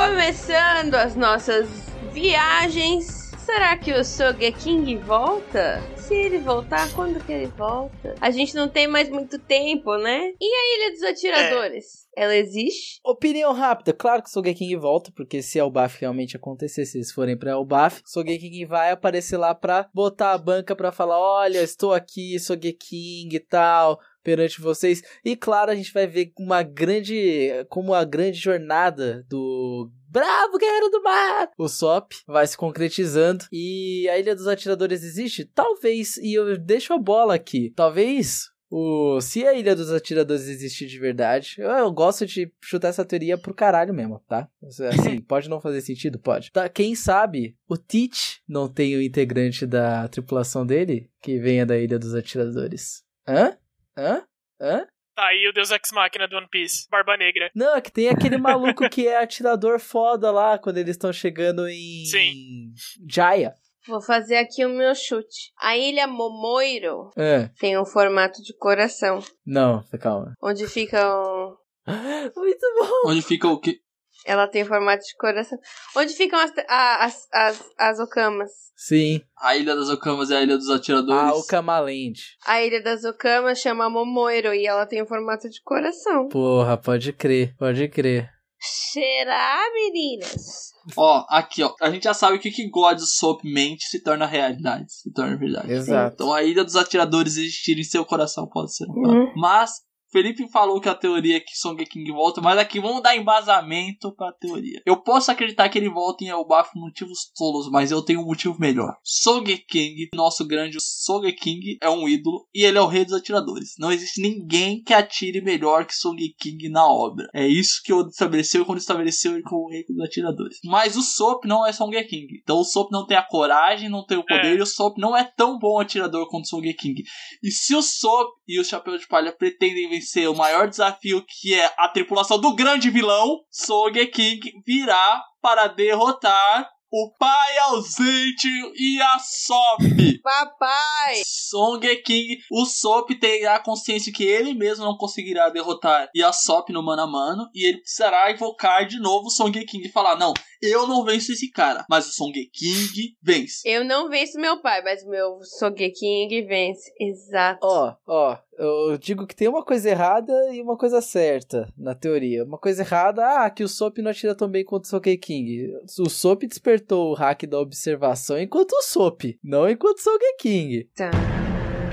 Mas existe uma cena exatamente assim no arco futuro Thriller Bark, quando o Sop percebe que não consegue derrotar a mina lá dos fantasmas. Qual que é o nome dela? Perona. Que não consegue derrotar a Perona sozinho. Ele fala: Eu não consigo derrotar a Perona, mas Sogeking consegue. Sim, eu tenho essa sensação, porque. Eu falei isso no último episódio, né? O Felipe tava aqui também. Eu acho que ele pode ter um bloqueio ali, meu. Imagina você encontrar o seu pai depois de todo esse tempo, virar e falar: Eu tenho que bater no meu pai. E seu pai não é nenhum peão de ligado? esquina. Seu pai, na DR. teoria, é o melhor atirador do mundo. Na teoria, ele é só é o Exato. melhor atirador do mundo. Vou ter uma DR com meu pai? Não, vou sair no soco com meu pai, é óbvio. O problema se responde no soco. ou no tiro. Continuando. Tiro também. Cada um com, com a sua arma de preferência, né? Uns o punho, outra arma. Eu acredito, assim, que tem muita chance do Sogeking voltar pro momento que, que a gente encontrar a tripulação do Shanks. Uhum. Do Xandinho. Xandinho. Passamos pra próxima? Passamos pra próxima. Vamos lá. Isso aqui eu precisava ter estudado mais, gente. Não vou mentir pra vocês, não. Isso aqui eu quero ter argumentos melhores, porque eu reli o arco e eu percebi que alguns momentos da teoria falham, mas ela sendo muito boa. Nico Ovia conheceu o Roger? Sim. E se ela não conheceu ele, qual pesquisador conheceu? Então, eu vou dar um, eu vou dar uma trela pra essa teoria e aí depois eu vou destruir ela logo, de- logo em seguida. O barco que pega a Nicoovia tem a proa, é a proa, né, que é a frente. Aham, é. Acho que é. Popa é o fundo, proa é a frente. Tem a proa idêntica ao Gold Roger. Tem aquele, aquele, aquela, aquele bicão assim, meio chifre de boto cor-de-rosa. E eu olhei aquilo e falei, cara, olha esse navio, o navio do Gold Roger. E aí aparece o cara, aparece o chefe da tripulação. E ele é um maluco qualquer, tá ligado? É um magrelo aleatório. Então, tipo, já quebra um pouco isso. Mas tem o fato de que o Oda escreveu isso em 1500. Então, ele pode ter feito essa silhueta meio, hum, e agora conectar, né? Então, um ponto que eu quero pontuar. No, no último episódio eu disse que eles falam que a Nicoliva participou do navio pirata. Dentro do capítulo, não. Ela sai com um navio de pesquisadores. Ah. Então a gente não tem essa confirmação. Só que assim, porque eu de novo reforço a teoria. O Roger, quando encontra o Oden, ele já sabe que tem a porra de um Poneglyph em Skypiea. E não só ele sabe como tem um Poneglyph em Skypiea, como ele sabe o mais importante que é o que eu mencionei pro Bell e pro, pro El, que foi no, no episódio de Skypiea. O Roger sabe que os Red Poneglyphs têm a localização de Laftel. Como você sabe que uma pedra tá escrito a coisa se você não sabe ler? Como eu sei que, tipo, em japonês tá escrito eu gosto de sushi se eu não sei ler, eu, go eu, se eu não sei ler japonês? Aí tem esse problema. Aí eu reforço a teoria, você tem que ter alguém pra traduzir. Roger teve alguém de Ohara, ou alguém que sabia ler Poneglyph antes do, do Oden. Quem? A gente não faz a menor ideia. Mas a possibilidade de maior conexão e o personagem mais importante que saiu de Ohara, que a gente sabe que sabe ler Poneglyphs, é a Nikovia. Sim. E a Nikovia fica, se eu não me engano, é 4 anos, que é a Robin, que ela deixa a Robin com 4 anos, ou a Robin tem 8 anos quando ocorre o. quando queima tudo, né? Então acho que ela fica 4 anos fora. E, mano, em 4 anos, e ela tava procurando Poneglyph, é impossível ela não ter encontrado O Gold Rod. o Gold Roger. E não só o Gold Roger, qualquer pessoa, sabe? Tipo, que, que tenha Sim. falado isso. Então eu reforço que eu acho que Nicolovia pode ter encontrado o Gold Roger. Eu podia passar pra teoria mais maluca de que a Robin é filha do Gold Roger? Podia. Ela é filha do. Como é que é o nome dele? Coppergabon. Scopper Gaban, essa combina. Eu não tenho nada a acrescentar dessa teoria. Realmente, é, não sei. Não sei dizer. Acho que o, o Gold Roger deve sim ter sabido antes, né, do, dos Poneglyphs, porque ele realmente, quando encontrou o ele já sabe tudo o que ele tem que fazer.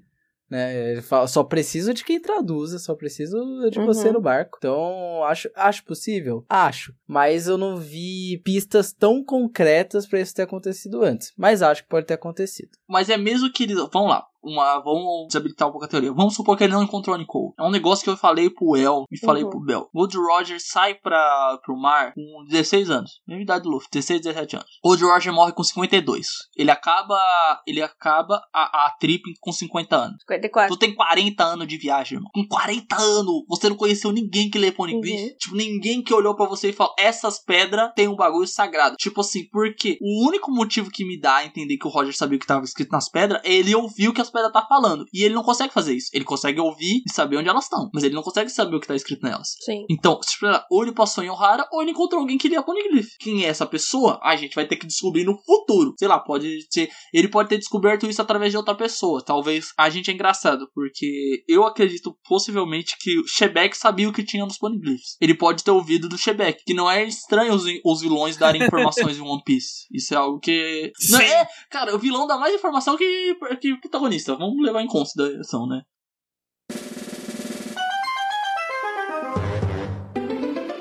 Seguindo em frente, a questão do Gear Second do Luffy, né? Ele comenta que ele perde tempo de vida toda vez que ele ativa o Gear Second. E aí, quando ele tem uma Gear nova, a Gear Third ou a Gear Fourth, ele continua a perder tempo de vida ou esse dano muda completamente de área? Eu acho que depois do time skip isso daí mudou totalmente. Sim, eu tenho essa sensação também. Não, faz total sentido. Eu concordo, mas. Por exemplo, o Gear 4, assim como o Gear Second apareceu da primeira vez, ele é uma técnica incompleta. Sim. Quando eu digo incompleta, significa tem limite de tempo e dá um dano muito grande no Luffy. Uhum. Então, assim, até agora ele não mencionou se o Luffy te- perde tempo de vida com o Gear Second, com o Gear 4 igual o Gear Second. Mas eu acredito que, cara, tipo, ele tá usando hack o tempo todo e aquilo desgasta ele. Se aquilo não gasta tempo de vida dele, o que que, que não o que, que gasta? Por que, que ele tem que gastar tempo de vida? Porque o Luffy vai morrer, meu. O Luffy vai morrer no final do Piece. Não vai. Eu também acho que não. Mas assim, é uma, é uma coisa que eu tinha mencionado pro, pro El antes do, do podcast. Que é o Oda não, não dá ponto sem nó. E por que o Oda criaria um golpe com um problema tão grande quanto o Gear Second de você gastar pontos de vida, tempo de vida com a marcha acelerando seu coração. E depois ainda tem as. ah, A gente vai mencionar aí no futuro, mas as duas agulhas do Ivankov. Sim. Cara, não tem como. Você vai, você vai literalmente tirar, tipo, 30 anos de vida do personagem. O LOL vai morrer e vai dar cirurgia perene pro Luffy. Não é o Luffy que vai morrer, é o LOL.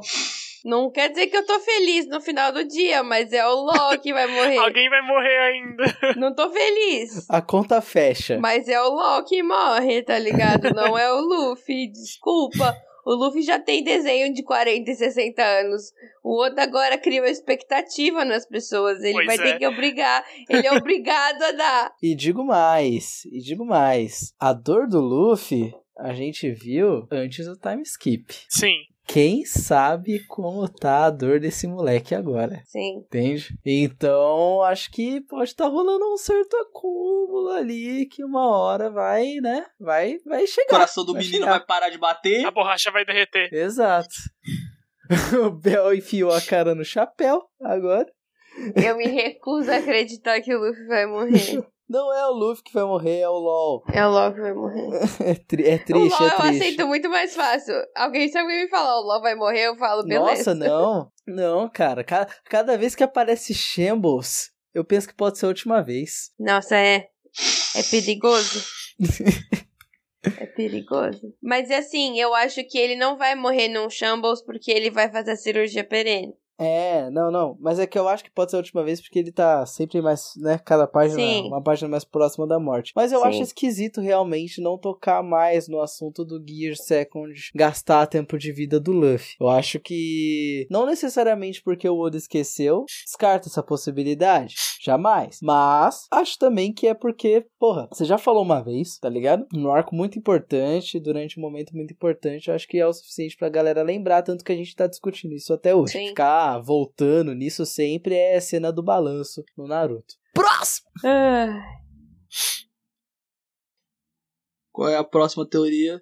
E aí, Tyler? E aí, Felipe? E aí, Soda? Sol está vivo? O Aokiji foi misericordioso. Eu acho que apenas com a Robin, com ele não. Exatamente. Acho que ele foi com Deus. É, não, foi com É. Deus, o maluco não tá vivo não, deu um sorrisinho de morte lá, de xixi, sabe?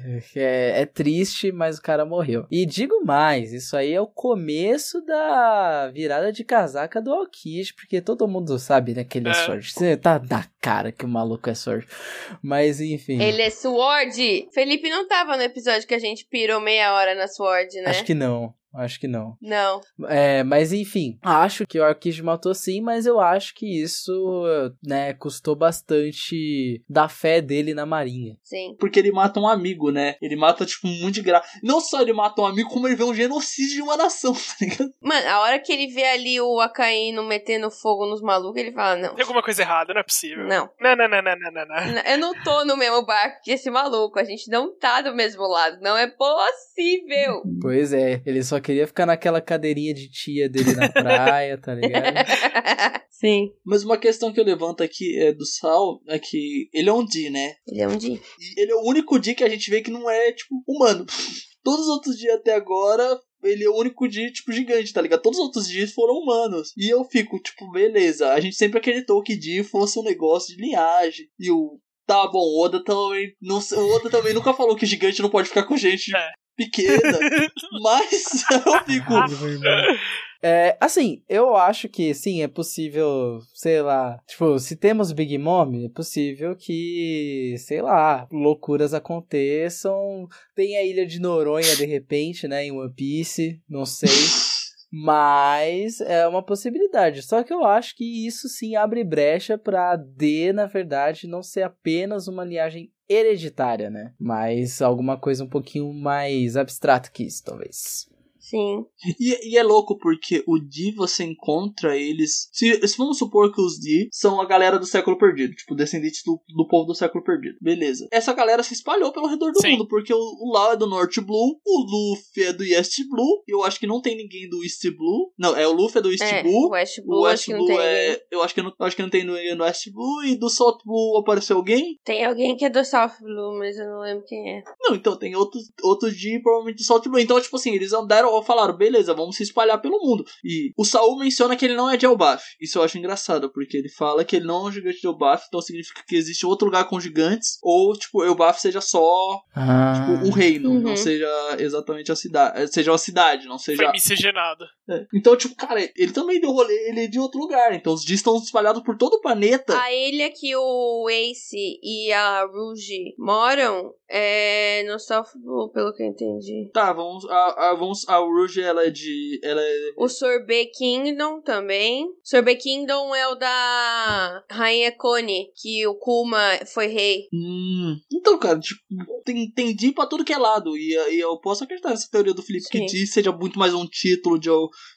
de alguma relação do que o hereditariamente sanguíneo, sabe? É, né? Sim. Não é de, de descendente. Isso.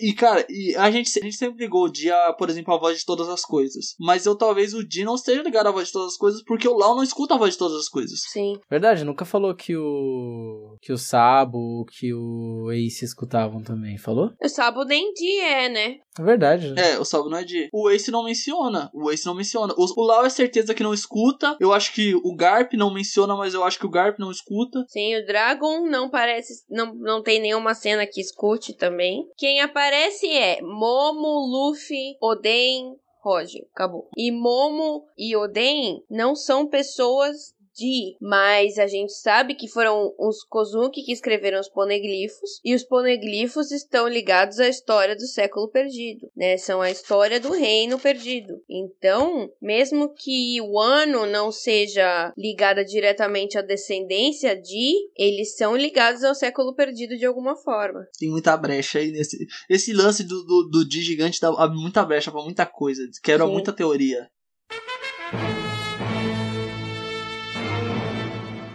Seguida, a biblioteca de Ohara é tão antiga quanto o século perdido? E quais são os segredos que ela guardava? Eu também acho que seja. Porque claramente é um, sim- um simbolismo para a biblioteca de Alexandria. Sim. Claramente, ó, nós temos uma biblioteca que tem vários conhecimentos e tacaram fogo. Perdemos Uhum. tudo. Sim. Foda-se. Tenho dois pontinhos importantes. Primeiro, concordo com o Soda. E o ar- a árvore de Ohara me lembra a árvore da, da Ilha dos Mink. Sim, a baleia. A árvore baleia. Mesmo sendo diferente, da- tem aquela lembrança. Dentro da árvore dos Mink tem um poneglyph. Dentro da árvore de Ohara tem o quê? Poneglyph. Poneglyph. A gente não faz a menor ideia do que tá escrito no poneglyph de Ohara e isso me deixa puto. puto. E a gente já falou antes, né? Que é tipo bizarro. É uma pedra gigante, pesada, indestrutível. Os caras falam aqui em Ohara, né? Que tacaram uma bomba no bagulho e não deu nada, não arranhou o bagulho. Não, se você parar pra pensar, o poneglyph ainda tá lá. É feito Sim. de Kairosek essa merda. A mãe- Exato, a brilha tá massacrada, tem, tem gente, tem nada. Mas tá lá a pedra. É feito de Kairosek. Vou falar aqui. Porque é indestrutível. Não tem nada que destrói Kairosek. Mas, mas o Luffy toca no poneglyph, não é? Quando ele vem em Zou. Hum. Se eu não me engano, ele toca. Eu acho que não é Karoseki. Será que tem uma maneira de neutralizar o poder da Kairosek? Se o Luffy não tocar, a Robin toca. Então não é Karoseki. É. Mas eles. Em Alabasta Justo. mesmo ela toca. Ela A toca. não ser que seja um outro tipo de Karoseki que não, que não afeta a pessoa, não, é Karoseki. Mas calma, o nunca falou que usuários de Akuma no Mi não podiam tocar em Kairoseki. Mas eles já enfraquecem ao toque. Felipe, é literalmente isso. É literalmente você não pode tocar em Karoseki que ele te enfraquece. É Sim. literalmente essa O explicação. Luffy amolece. Ele, ele, Hum. ele, tipo, qualquer coisa que encosta nele, ele faz. Ah, ei, Ele fica meio bom, bom, bom. E em um ano a gente é apresentado ao conceito que é. Você pode. Metalurgia di- diferente de Karoseki, né? Porque o ano é especialista nisso. Tanto que o, o Base, o Hawks, ele coloca uma agulha no Lau Caralho, e é. o Lau desativa. A Ron É. desativa. o Lau- Uma agulhinha, tipo, tá ligado? É tipo um prego, tipo, basta o bolso do Lau e ele, tem- e ele desativa. Então o efeito de Karoseki sobre o usuário de Mi é muito grande. Que é provavelmente de onde vem o bastão do Smoker, né? Sim, eu ia falar dele agora. Eu tava pensando, quando o Tyler falou é, metalurgia de Kairosek, eu falei, oh. Então, tipo, cara, é impossível os, Poneglyphs serem de Karoseki ou são de Karoseki que não afeta ninguém. Sim. Aí eu acho muito mais difícil. Eu acho mais fácil ser uma pedra diferente, tipo, sei lá. Uma prima da Kairosek. É. É, eu acho que pode ser uma pedra diferente e não vai ter problema falar que é uma pedra nova, porque. É, não, já tá cantada essa Sim. bola já faz, mano, mais de 10 anos. Sim. Então tá tudo bem, tá ligado? Seguindo em frente, o Ashura realmente é hack do rei? Eu não sei dizer. Eu fico muito em dúvida. Pro Soda é meio complicado isso, né? É mais complicado. Eu peguei os spoilers sobre dele usando né, em um ano, mas O foda é que é o seguinte: é aquilo que o Felipe falou. As técnicas, não é que o Oda esquece, é que ele só reutiliza muito depois. Então a gente Sim. só vê o Ashura duas vezes. Três, na verdade. Tem a Thriller Bark contra o Kuma, né? Mas então é o bagulho usado três vezes. O Kako fala que não é só uma ilusão. O Kako fala que ele cria uma ilusão, mas ele funciona como golpe físico. O Kuma não fala nada, se eu não me engano. Tipo, o Kuma só fala: Ô caralho, você vai me cortar? porra, essa tem o maluco tem três cabeças, mano. E agora o, o Kaido olhou e falou: Pá, caralho, você tem hack do rei? Uhum. Então é uma técnica que a gente não sabe nada. Mas assim, é uma pergunta que o Kaido fez e que não e que tinha sido feita pelo Brook também antes. Agora, se é hack do rei ou não, eu não sei dizer, porque assim, pode ser que o jeito que o Asura intimida as pessoas sabe? Tipo, o uso de hack através da intimidação faz com que as pessoas enxerguem ali o demônio de três cabeças. E isso é uma possibilidade, né? Porque Santoriu, o cara se mexe muito rápido, tererel, tererel, e aí hack do rei faria isso. Se o Oda tá trazendo essa dúvida duas vezes, uma através do Brook e outra através do Kaido, acho que talvez não seja de graça. Contudo, por entretanto, todavia, acho muito mais style ser um golpe esquisito, muito OP mesmo, que o cara vai refinando, porque a gente tem o Sanji com a Uhum. pega- perna pegando fogo, né? E tá tudo bem também. Mas o Sanji é meio robô. Não, e aí também fica aquela questão já dita aqui que. Mano, é o Zoro, tá Sim. ligado? Tipo, ele não precisa ter hack do rei pra você me convencer de que ele vai fazer alguma coisa muito OP. Não, é, é- é isso. Eu, é o que eu já falei pro El. El, Eu não quero, porque eu tenho esse problema de ser hack do rei, porque daí todo mundo que é forte tem que ter hack do rei. Não gosto disso.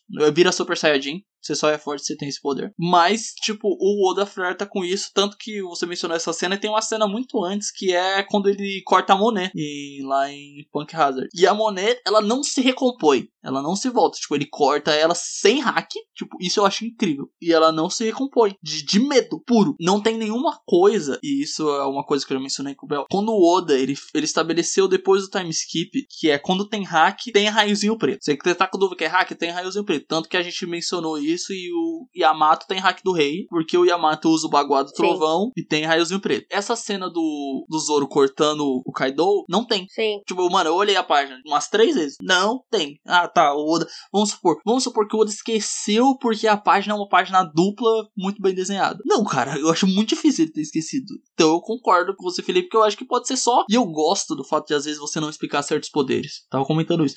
Eu acho que é ah, são as dúvidas do fandom, mas às vezes, mano, o cara só pode ter um poder idiota de forte. Uhum. Pode ser algo que a gente ainda, na verdade, Sim, vai também. ser explicado e que é novidade não só pro público, mas como pros personagens que estão ali também, né? Pode ser algo que ainda esteja por Pode vir. ser da linhagem do Zoro, pode ser tanta coisa. A gente tem tanto caminho pra andar É, ainda então. em One Piece. A gente não sabe porra nenhuma do Zoro, Não. né? Ele só sabe do da escolinha e caralho, Zoro mano. Shimotsuki. Zoro Shimotsuki. 1013 capítulos dessa Que, Zoro? Pra você, solador. é, é, é, é uma, é, é uma linha legal. Gosto dessa linha. Eu gosto dessa linha de que a gente vai ver coisas novas sobre o Zoro, talvez em breve. E pra fechar, é, a gente comentou isso e eu coloquei essa pauta no fim pra não interromper a conversa no meio. Mas ali a hora que o Tyler tava falando da, da Chimney guiando o Luffy, né? Eu pensei ainda em Skypiea também, que tem a Aisha guiando o Luffy em vários momentos, né? Será que quando o Luffy agora caindo de Onigashima, a gente ainda não sabe se o Luffy cai, se o Luffy é salvo. Mas se ele cair, será que vai ter uma criança pra guiar ele em Wano, né? O ponto é que a única criança que apareceu em um ano pra ter vínculo afetivo e resolver alguma coisa. Duas. Não, tipo, a única. A única. É isso que eu terminei de falar. A única fora as duas, que é o Momonosuke e a Tama, é a filha do Sim. Yasue. E eu acho difícil ela ser o guia. Não acho tão difícil, porque, tipo, ela tá lá embaixo? Ela tá. Pronto. É o Oda? Ela tá lá embaixo? Pronto. A gente não sabe onde é ali embaixo. Eu acho que ela pode ser o guia se o, o, o Luffy encontrar a Toki. Porque ela tava com, com a Toki. A Toki não, a A Hiyori. Hiyori. Desculpa, eu confundo, gente, porque a mãe e filha são idênticas. Mas tá com a Hiyori. Sim. Eu acho que o Luffy encontra. O Luffy só encontra ela é muito solto, porque o Luffy não encontra ela em nenhum momento do, do negócio. Em nenhum momento da obra. E ela não, é uma, ela não é um personagem super importante. Ela é um personagem legal pra causar um drama. Mas ela, tipo, não é. O, perso- a Hiyori não. A Hiyori, tipo assim, a aparição da Hiyori do mangá causa Sim. impacto. É, eu não. Eu não. Quando eu coloquei isso, eu fiquei, é. As duas crianças mais prováveis estão muito ocupadas nesse momento. A Tama tá ali correndo da Big Mom com o Soap e Nami. E o Momonosuke tá ocupado se escondendo, fingindo que não existe, né? Pra não ser morto. A não ser que o Momonosuke veja o Luffy despencando por uma janela. Ele tá ali, ele vê o Luffy passando pela janela e ele fala: Luffy! E aí ele faz as nuvenzinhas dele e sai voando, pega o O que Luffy. Seria bem da hora. Eu não tinha Seria. pensado nessa possibilidade, mas seria bem da hora. Seria, mas. É, é. eu, ima- eu imagino essa cena, ele olhando assim e o Luffy. O Luffy acorda no meio do desmaio dele e o Momo só sai fazendo as nuvenzinhas. Entra num modo meio gat- reação em gatilho, tá ligado? Já vira o dragãozinho e. Vai. Mas é, são coisas um pouco improváveis, né? Conhecendo o histórico do Oda, são coisas ainda um pouco improváveis. É isso. Eu não faço a menor ideia Sim. do que vai ter lá embaixo esperando o Luffy. Eu acho que o meu chute mais doido é Shanks. Shanks vai estar com o barquinho. Essa é a criança? Exato. Vai estar a criança Shanks ali. Mas é isso, gente. É, Jabei, Jabás. Ah, jabazinho básico, né, galera? Vocês aí que estão ouvindo provavelmente já conhecem. Canshow Podcast. Você pode encontrar aí o seu podcast favorito para acompanhar animes do zero, do zero, começando o episódio 1, um episódio por semana. Qual é o anime da vez? Ergo Proxy. Disponível aí na Netflix. Altas discussões filosóficas, cyberpunk, coisa assim, ó, cabeçuda, mas também com uma certa pitada de humor. E fique atento, porque provavelmente na semana que tá saindo esse podcast, se não nessa, em alguma outra próxima, tá vindo a conclusão do audiodrama do Todd Hack. Então é a nossa grandíssima Uhum. despedida aí de quatro anos de produção de podcast, mas que agora continua no Can Show. Acompanhe esses dois programas porque só só delícia, cara. Só alegria. Deixar claro aqui que o Felipe fez um mau jabá dele É e esqueceu de citar o ponto mais importante de Agropox. Tem a Emily no anime. Gótica gostosa. É o, Confia, gente. é o anime do Evanescence, é o Pera, anime do quê? Evanescence. É a, é a Emily. Procura aí, Ergo O quê? O Não, não, não, pera. Exato. Google. Anime de gótica gostosa, sim. é porque assim, já, já a gente fala isso no programa, mas a produção do anime baseou a personagem sim na Emily. Agora o Soda vai ver essa semana. Cara, uau, uau. e ela tira de esco... e ela tira de escopeta com um braço só, tá? Chocado. Um braço. Bom demais. Ela carrega a escopeta, mira e atira com o braço. O ombro dessa mina Meu deve Deus. ser um negócio colossal. Enfim, vai, faz seu jabá aí, só, senão a gente vai. Vende seu peixe. Se, se, Vende seu peixe. Você- tem peixe pra vender? Ah, vender meu peixe? Ah, então. Ah, então, vamos lá. Eu sou streamer, né? Faço um- umas streamzinhas bacanildas, que eu vou voltar, né? Porque eu tro- troquei meu webcam agora. Essa semana eu volto. Observação. Às vezes eu jogo uns joguinhos de anime. Ultimamente eu, eu comecei a jogar o World Seeker. Nossa, eu quero muito, muito jogar. bom. Nossa, que jogo lindo. Puta que pariu, que jogo lindo. Meu Deus do céu. Gente, cola aí nas strings do Soda pra ficar falando mal de personagem, defendendo o Soap do namorado do Soda que eu dei o Nossa, é. Acessem lá twitch.tv barra café com soda. Exatamente café com soda, só que sem acento. Uhum. Voltaremos a fazer lives essa semana, acho que na terça-feira, quando lançar Biomutants, que é aquele joguinho tal, gostoso demais. E é isso. As minhas redes também, barra café com soda. Você acha, ó, qualquer lugar. Show de bola.